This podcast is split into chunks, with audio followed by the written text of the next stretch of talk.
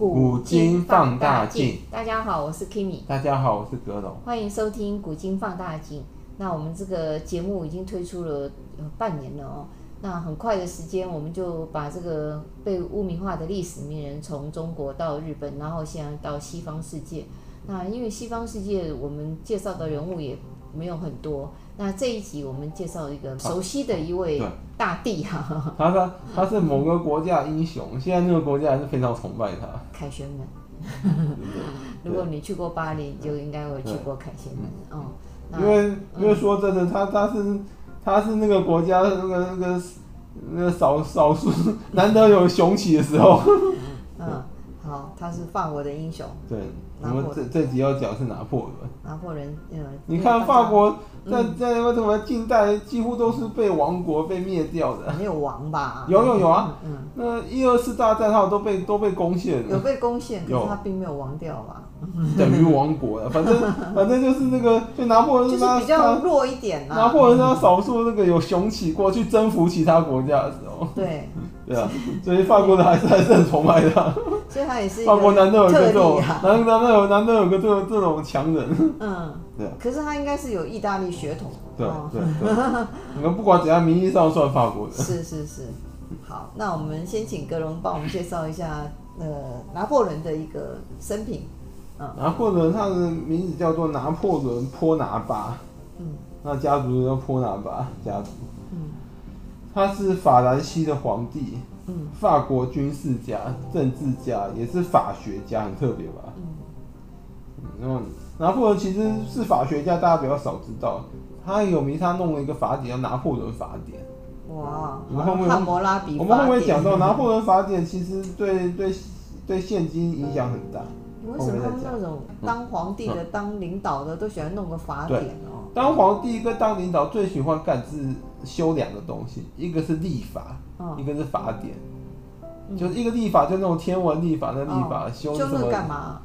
就是用自己名字把它灌、哦、灌到那个那个立法上面啊。哦、然后另外一个就是修法典，嗯，就是按照他的一个典章制度来。因为立法跟历法跟法典是两个东西啊，最容易那个流传到后世，所以他们想用这个来来帮自己的名字把它冠到上面，就很容易那那两个这两个就会流传到后代。了解了，就像汉谟拉比法典一样。而且通常你能够修立法跟法典，代表说你已经你已经是个你已经统一了，就你是个你是个那个什么，就是一个一个那种。一个可以就是统一的那种实权的领导，实权的帝制那种领导者，对，嗯，就如果你是一般的那种小那种小国，还没有完全统一，没办法去修什么立法跟法典。没错。然后拿破仑他是在那个法国大革命末期啊，还有那个还有那个法国大革命战争，还有那个什么对抗反法联盟时候啊，他的那个达到人生权力巅峰。法国大革命这个好像影响法国非常大的一个哦，一个影响很不是它影响它影响那个那个全世界都很大。对，因为法国大革命爆发之后啊，那个那个那个西方跟欧美啊，就一堆国家都都造都都那怎么都会后来都爆发革命的，就受它影响，就受它影响。嗯，啊，你讲到断头台，考你一下，法国是哪一任皇帝被送上断头台？路易十六吧。你确定吗？嗯，讲错晚上会找你。我我我你确定吗？我觉得啦，嗯。你确定吗？是。对，是路易十六。路易十六。对，是路易十六。对啊，因为那他那个也算是一个底层人民的一种呐喊，然后最后受不了就产生。路易十六的那个皇后叫什么名字？玛丽吧。诶。嗯，对，玛丽皇后。没错。对，因为我有看过那些电影嘛，电影都有介绍到那个哦，那个路易十六是蛮倒霉，刚好撞撞到这个时代浪潮，就被送上断头台。一个国王，他是好像 第一个法国的那个皇帝被送上断头台。其实法国大革命讲明白一点，就就很像我们中国农民起义嘛，平民的对啊，平民就就造反，然后成功就把把那个把把把国王送到对。他那时候活不下去，那时候那个法国经济崩盘，那个通膨超严重，然后法国路易国王路易时间没办法没办法处理，然后还好然后等于有点还在那边弄一堆苛苛捐杂税，等于说加加剧了那个民众反感，他们后来就索性起来。中国每个朝代最后的那个王王朝的那个期间都是这个样子啊，很多都这样。嗯、对啊，民不聊生啊，大家流离失所之后起来造反啊。应该这么说啊，就是因为民不聊生，人民起来造反，那个朝代才会灭亡。所以应该不能说每个朝代末期都这样，就是因为这样才造成它灭亡。所以、嗯、所以最后看起来好像每个朝代末期都是这样。差不多，嗯。其实是是英国来说，是因为这样才造成朝代没有，变成他那个权力的一个享受到权力的一个巅峰。对，他怎么会在法国大革命有这个机会让他崛起？因为因为他会打。嗯，他本来就蛮会打仗。就是因为他军事能力强，所以那个受到那个什么当时的政府的重用啊，嗯、然后趁势而起啊，就夺取了权力啊。嗯、哦，他也很会玩哦，对真的。其实拿破仑那个人是比较擅长军事能力，嗯、像那种什么那种政治方面比较会玩的是是是他的那个老婆约瑟芬。哦。约瑟芬是那种交际花，比较擅长那种跟人那种那种，嗯、就跟着跟人家那种那种什么联合纵连横，是他老婆比较擅长，然后内政那种那种政治方面。娶这个老婆还算蛮对的哦。对啊。跟他一搭一唱。嗯，没有他老婆帮忙他，他当不了法国皇帝。嗯嗯嗯。他在一八零四年啊，到一八一五年之间，广义来说啦，其实他在大概在一八一三年的时候就就已经是差不多差不多那个完蛋了。可他广义来说，到一八一五年间，他都还是称帝的，所以他那时候是当了法兰西皇帝拿破仑一世。嗯，他广义来说，对啊，当那个他皇帝当了十几年，蛮过瘾的。而且而且他还是复辟过一次。对啊。法兰西，嗯，这个到现在还是大家会常用的名词。法国现在还是常常常常自称法兰西的，他也是历史上啊，自从胖子查理之后，第二位享有皇帝头衔的法国君主。哦。那个胖子查你，我有稍微查一下，他好像是被那个什么另外一个民民族扶持的一个傀儡皇帝。哦，对，他他是等于说他是个法国国王没错，他是被扶植起来，那给他冠个皇帝的名，他是个傀儡。这个名字就觉得很难听啊。对，因为那时候西方历史啊记载君主很喜欢帮人家帮君主取外号。对，对啊对啊对啊，其实就像日本啊，日本战国不是他们都帮那些那些大名取外号嘛。那个都很好听啊，你你看。月后之龙啊，没有，你你听到很好听，所以我们介绍那些都是强的，像他外号都很好听。对啊，因为也有也有一些那种，也有一些那种那种像魔之士，也有一些那种外号不太好听的。这个就很难听哦，什么像那嗯，像那个什么啊，像斋藤道三的那外号就不太好听，像美浓的碧蛇，碧蛇。都阴险毒辣那种，那就不好听，那就不怎么好听，对，也是动物。这看起来就呆呆的，你听那个名字都知道应该是不怎么样国王。他昏庸昏庸，他们叫胖子。你看强的不都被叫什么狮心王了？你看，强的都都都叫狮心王，那种外号叫胖子，你都可以知道其实应该无杀小路用，对啊，嗯。那第二位享有皇帝头衔的君主就是拿破。那拿破仑是完全法国君，他是完全被爱戴的。他第他第二个有发个皇帝头衔。对，可是他这个比第一个强太多了。我们刚刚讲到嘛，嗯，他掌权之后推动司法改革，颁布了拿破仑法典。他这个法典后来对对那个西方世界影响很大，因为西方世界啊，西方世界后来那个民法制定上很多是参考拿破仑法典。而西方的民法上是很多是参考拿破仑法典来制定，哦、对啊，所以它等于是民法的奠基者，奠基奠基法典，对。对啊。所以他说不，那赶快弄个法典，应该应该也是他找人修的，不是他亲自去修，然后再冠自己的名叫拿破仑法典，很威啊，很威的。嗯，呃，法律好像是德国比较强，结果法国的还影响到西方。对，拿破仑法典影响了全世界民法的制定，嗯，这倒是很厉害。拿破仑最为人所知的功绩啊，嗯，是他那个。带领法国对抗一系列的那个反法同盟，就当时法国周边一堆国家，嗯，因为法国大革命的关系嘛，他们担心法国大革命会影响到他们的王权，哦，所以说那些国家就旁边一堆君主国家都联合起来组成联军去那个去攻打法国，就想要把法国大革命那个扼杀在那个在法国，不让它传播出去，免得免得他们。有样学样，万一其他国家也来也来个什么什么国大革命怎么办？吧他们大革命结果是国王被杀，哎，人家那国王当然会担心，他们组成反反法联军来来攻打那个。他们是不是想把法国分就是侵略，然后大家分一分啊？嗯，反法同盟，那么就等于说拿破仑就对抗他们啊，嗯，就形成了那个有个专有名叫拿破仑战争。哦，针对。其实拿破仑在他一八一二一二年去征讨俄罗斯以前啊，都很会打，所以那什么反法同盟被他不知道击溃了多少次。他是各个击破吧？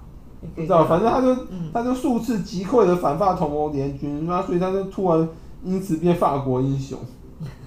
然后欧洲人都跟在动。然后因为他因为他把反法同盟联军数次击溃，在别的国家就变弱了嘛，所以他就趁机在欧洲大陆建立了霸权。开始，他开始侵略别人，对他开始侵略别人，然后顺便传播法国大革命的理念。同时，他又创立了法兰西第一帝国。嗯，听起来就很威猛。法兰西第一帝国，我们会讲第一帝国，当然是后面有第二帝国。嗯，第二帝国好像就是后来他的孙子也有建立一个帝国。哦、嗯，然后很讽刺的是，拿破仑是靠法国大革命起家的人嘛。嗯，可是他起家之后啊。在一定的程程度上，反而恢复了过去旧制度的一些什么那些皇权的体制，因为他自己想要掌权，他想要对，对啊，尝到权力的滋味，对对对，对。啊，他本来是要帮平民那个争取的，结果他自己又想要变皇帝，这就是私心在怎么讲？这一点其实蛮。这点其实蛮像丰臣秀吉，丰臣秀吉也是平民起家，可是他成为天下的掌控日本之后啊，他就想要让丰臣家能够长久掌控这个国家，所以就开始就要走向那种那种专制的那种，就是私心很重，这好像就是人性哦，人性都是这样，对啊，就你还没掌权以前，那个都有理想，有理想的话会同情一些弱势，你掌权之后就是就是顾着自己的私利。像现在很多国家，很多那种什么反叛军啊或者什么的哦。然后推翻了那个很这个很贪腐的一个政权之后，结果没想到掌权的人做得更差，也有可能他贪得更凶一样。有的嘛，有的人就有的本来，对啊，有的有的有的，就像有的国家本来那个是反军政府的人，掌权之后就跟军政府勾结。对啊，真的是，嗯。像有的那种有的政党也是啊，有的那个提名人太弱，他们就他们就就那个什么背弃他了。对啊，人都是有私，人都是有私心的啊，真的。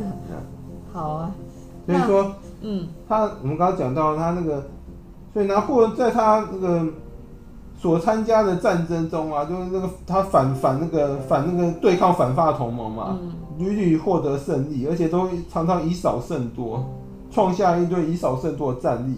嗯，他等下弄了一堆那种。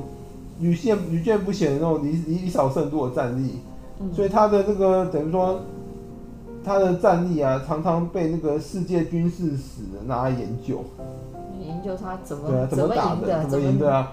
因为拿破仑他对他变成了世界军事史的那个对啊。人类最优秀军事家之一。呃，有点稍微自卑，他的身高不高，有还叫他们的那个画师把他画高一点，然后骑在马上。对，他最有名一幅画，不是骑在白马上吗？他为什么不肯下马？就是因为因为下马之后会凸显他很矮嘛，所以就是骑在马上。对，而且他用羊角的那种，把他画的很很很看起来很，而且很壮，而且而且拿破仑还要摆 pose 哦。对，他把那马拉起来，他两两只前蹄这样这样抬高，这样还看起来他很很帅那样。对对，很帅，而且看起来好像身高很高一样。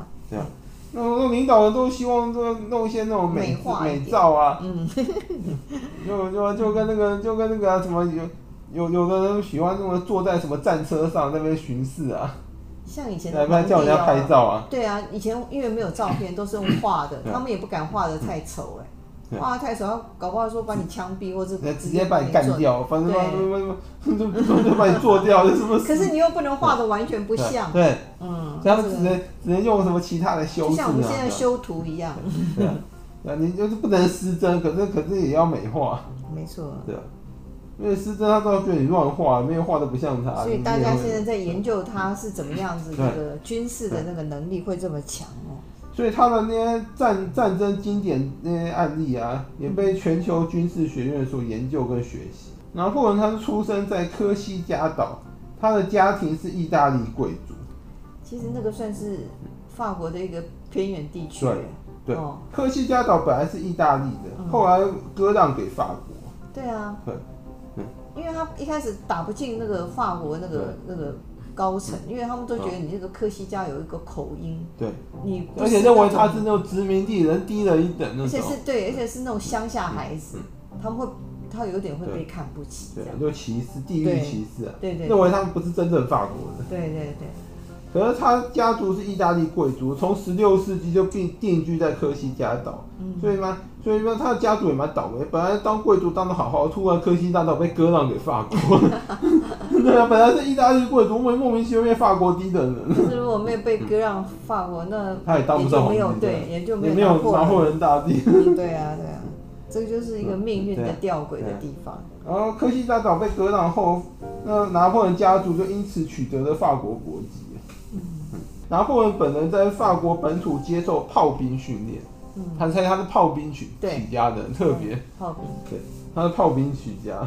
他爸爸就很有眼光啊，从小就把他送去，呃，到军事学校去，嗯，让他慢慢的走向的。那他也非常争气，对啊，他在学校的那个成绩都非常好，非常好，几乎人家在玩的时候，他都在读书。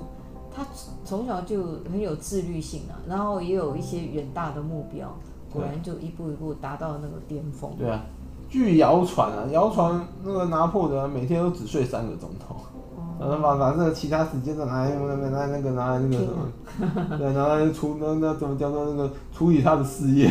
对啊对啊，先拼学业，然后再处理事业。所以拿破仑他是后来在法兰西第一共和国时期就成名了。嗯。他先后领军挫败了第一次跟第二次反法同盟，反法同盟至少都有四五个、五六个国家的联军来反来攻打法国，都被他击击溃。嗯，第一次已经败了，还要搞第二次。然后他不止击溃，他后来还顺势去入侵了意大利半岛。哦，对啊，嗯。可是意大利半岛后来也是也是他帝国那个瓦解那个败亡的原因之一。哦，是吗？对。因为他攻陷意大利之后啊，意大利本意大利人很多在反反他，弄了一堆那种那种游击军啊，在那半岛拼命的反抗他的统治，嗯，所以等于说等于说让他有有一堆大军不得不驻守在意大利，所以后来去去攻打俄罗斯的那些军队被锁死在意大利本土调不开。哦哦哦，了解，嗯，就是要要米平那些叛军嘛。是。那个时候意大利呢比较有比较有种。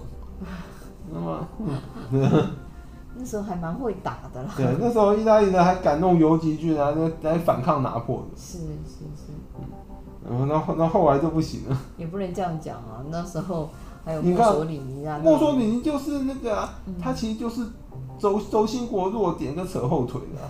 那轴轴心国根本不该找他加入，然后他他他后来就在被扯西车的跟那个跟日本的后腿。对啊，他是轴心国那个最弱的那个弱点。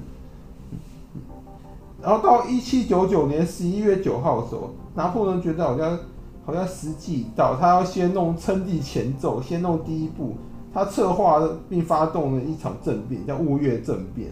哦，政变完之后，他就摇身一变，那个职位变成法兰西第一执政官。那时候还他还没有推翻共共和，他先先卡位。那个政变是他自己搞的，是吧？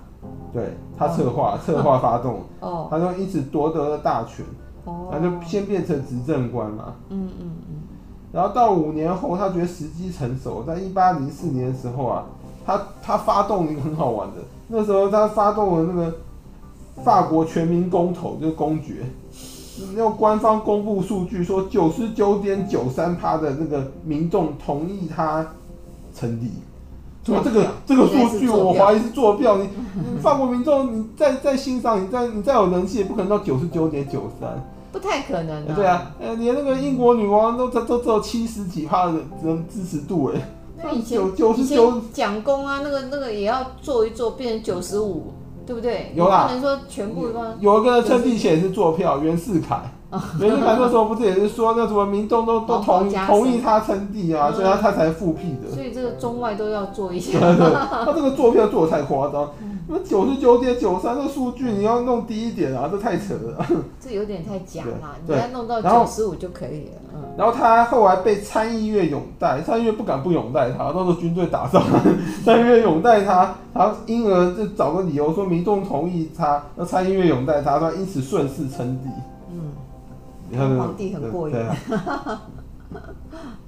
凡尔赛宫。然后我刚刚讲到那个半岛战争，嗯、就是、嗯、就是那个什么，后来那个就是那个意大利一堆叛军嘛，在反抗他游在游击队游击反抗他，半叫半岛战争。还有一八一二年，他想不开，妈率领几十万大军去征征讨俄罗斯，这是他最大的弱点，是他，生涯的的转折点。对，就说一个人，当你当你掌控了。庞大的权力之后，你的野心就会滋生，会想要掌控更大的权力，啊、就跟丰臣秀吉一样。丰臣秀吉其实败败笔就是在晚年不该去征讨朝鲜，嗯，他去征讨朝鲜大败了好几次，然后损失了一堆丰臣家的精锐，不然，所以就后来才让对，后来让那个德德川家康有机有机可乘，对啊，真的，很多人都说死在战场上，没有，因为。因为丰臣秀吉就是有那个野心，他想要把朝鲜攻下，然后顺势征讨中国，把全中国拿下。所以后来妈那个，后来二战的二战的妈日日本就是军部根本学他的。想太多了、啊，对。像亚历山大也是啊，他一直想啊，那个全世界都被他掌控。可是丰臣秀吉其实有一句话讲的有点道理，他说你永远没有办法想象一个生长在岛国的人，那个那个什么那个什么想要那个。想要那个有那种大陆情怀，就他一直想要那个掌控那庞大的陆地，哦、那种大陆情怀，因为他是岛国，就小比小眼的，对，他在想要那个想要扩大领土，岛国情节，对，岛国情节，对。好，那所以他这个打这个俄罗斯，俄罗斯大败之后啊，那个。那个本来他不是征征讨下全欧洲嘛，全欧洲各国就开始顺势反抗他了。没错，被他欺负的现在通通都翻身当主人。对，所以所以后来他就是他后来就是那个就是因此征讨俄罗斯失败之后，就在一八一三年的时候被各国联军那个推翻了，然后把他流流放到那个厄尔巴岛。然后，后他第一次对第一次流放，然后后来没多久，他好像透过一个那个那个怎么，就是有一个就是那种他的那种法国商人的帮助，可能是他的粉丝吧，就帮帮助他那个潜潜逃回国，从流放地潜逃回国，很厉害，很厉害。然后又又那个怎么又再度再度掌权称帝，然后当时那个当时那个什么那种当时那种那个什么共和国啊，就当时。那个拿破仑被流放之后，共和国又起来掌权嘛，嗯、然后共和国就派大军去征讨拿破仑，嗯、结果全部被他收编，那、嗯、个军队完全不想打他，就被他顺势收编，对啊对啊，民族英雄啊，就顺势收编，他他然后他又推翻了共和国，对啊，觉得对啊。只有拿破仑才可以重振这个法国的法兰西的光荣，对他有人格魅力，然后就那等于说顺势又推翻共和国，然后周边国家又很紧张，又组成联军去讨伐他，要趁他那个根基未稳，还没还没恢复元气的时候，又讨伐他。对，然后在滑铁卢之役的时候把他给正式击溃，然后后来后来那个后来拿破仑就被流放到个更远的地方，真的，然后不来了。对。然后到了一八二一年的时候，因为他等于后来第二次被流放是等于已经被软禁了，可能英国还要派那个军队那个什么看守他，嗯，然后怕他又回来，对对对，然后英国很忌惮他，当然，然后到一因为英国的法国旁边有个这么强的邻居很担心，然后到一八二一年的时拿破仑就死亡，很多人说是被英国下毒毒死的，好像说在他常喝的酒桶里加砒霜。而且他不是一次加很多，对，对他，慢慢他每天加一点点，一点点，慢慢把它毒死。因为有人说他的遗体被运回法国，就发现他那个里面的那个气脏、脏器啊，那个内脏都是黑的啦，所以都会发现说他应该是毒的，被毒害。他是好像等于说被英国政府毒杀的。没错，嗯，因为他太强了。对，太强。不除掉他，英国也是觉得如鲠在喉啊。对啊，很强的人常常会被那个对手毒杀，就像那个。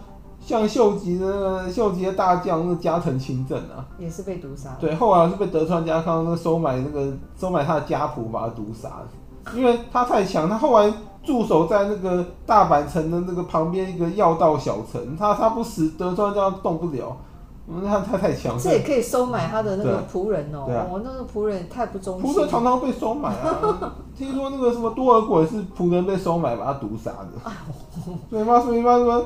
所以说少没事没事少没事少信任自己的仆人。或者有时候难怪人家说要要试试毒啊，要试找人。嗯。对，吃什么东西前最好叫别人叫别人先试吃试喝，然后没死你再吃。好可怕。对啊。我们还帮拿破仑平反的是说，因为拿破仑称帝呀，因为他称帝这个行为啊，很多人本来视他为英雄，后来发觉他称帝，觉得他自己有个人野心，然后因此批评他。批评拿破仑里面最有名是一个名人，贝多芬。哦。贝多芬本来帮。本贝多芬有个有个名曲，他做了一个叫《英雄交响曲》。哦，他本来有名。他本来《英雄交响曲》那个名字是要叫拿破仑交响曲，他本来是要献给拿破仑，可后来听他称帝之后，份额就不献给他，就。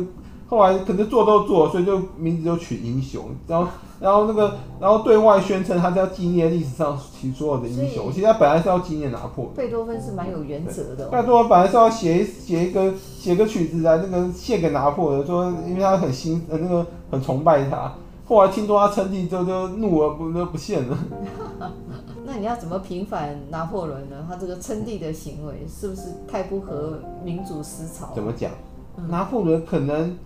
自己是有那个野心想称帝，可是其实很多称帝呢是被旁边人抬上去的，因为旁边人想要当从龙之臣，就是说，因为其实如果你是当一般将领嘛，你能够分封的职位就是那样子嘛，可以你抬上更高阶，比如称帝变皇帝之后，你就有其更高的职位可以分给旁边人。的，所以旁边人想要升官升不上去怎么办？把把长官往上抬，就像赵匡胤黄袍加身一样。赵匡胤可能本来也想称帝，可是他他可能那时候没有想那么快动手，那被旁边一拱，就是说叫他你现在给我称帝，就把你把他拱上去了。人家就说好吧，动发都发动，就提早发动吧，他就顺势称帝。对，拿破仑可能很多是被旁边人拱上去的，他可能自己也要他可能自己也想当皇帝，可是旁边人也想要更高职位，就就就就怂恿他，然后然后就就有点像那种煽动他，把他弄上去的。而且其实历史上很多那种很很强大的那种政权跟国王，他们都是有称帝的。因为你称帝之后，等于说你会比较好管理那个国家。因为如果你比如说你本来是那种共和体制的话，你有很多会受制于什么什么元老院啊，什么什么内阁啊、议会啊，对啊。那么没有称帝之后，你说什么什么我说我算，对，全部都我拍板，就不用不会受制于那些那些那些那些监督单位。嗯，对。对。